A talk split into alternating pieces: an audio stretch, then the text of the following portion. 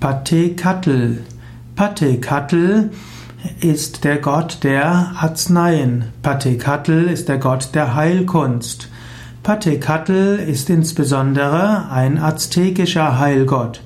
Patekatl ist, äh, heißt wörtlich in der Nahuatl-Sprache der aus dem Land der Arzneien.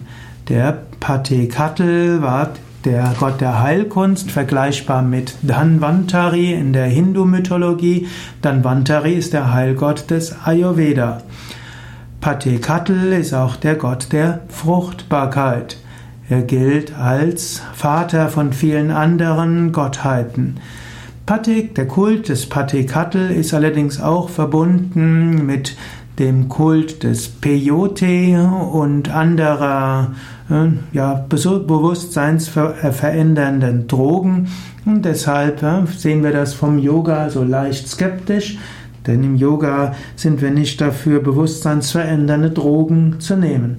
Allerdings in vielen schamanischen Kulturen wurden auch bewusstseinsverändernde Drogen genommen in einem kultischen und rituellen Kontext und vermutlich waren das äh, wirkungsvolle Methoden, um eine göttliche Gegenwart zu erfahren.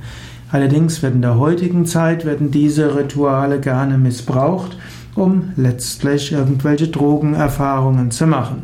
Im Yoga brauchen wir keine Drogen, um Bewusstseinsveränderungen zu erreichen und andere Bewusstseinszustände.